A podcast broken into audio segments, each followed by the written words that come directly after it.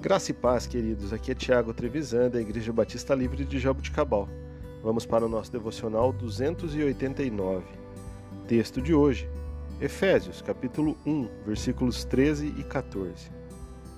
Quando vocês ouviram e creram na palavra da verdade, o evangelho que os salvou, vocês foram selados em Cristo com o Espírito Santo da promessa, que é a garantia da nossa herança até a redenção daqueles que pertencem a Deus para o louvor da sua glória.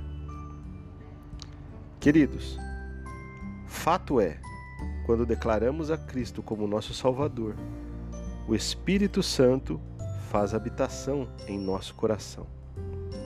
E em nós garante o plano de Deus para a salvação. Assim como um oficial atesta que um documento é genuíno, a obra do Espírito Santo dentro de nós confirma nossa identidade como filhos adotados pelo Senhor. Tudo isso se torna possível por meio de Jesus Cristo e de Sua obra salvadora em nosso favor, e passa a ser uma realidade em nossa vida quando depositamos a nossa fé nele. O fato de sabermos da preocupação de Deus por nós e da ajuda que ele nos oferece dá razão para termos esperança, enquanto buscamos superar dia a dia os nossos problemas e os nossos pecados.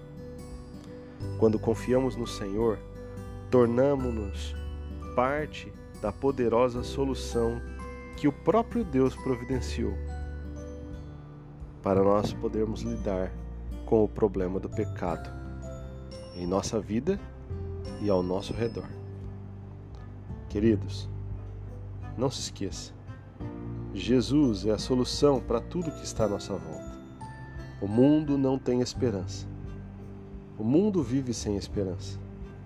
Mas nós temos a esperança viva em Cristo Jesus, que nos tirou das trevas e nos transportou para o reino da Sua maravilhosa luz.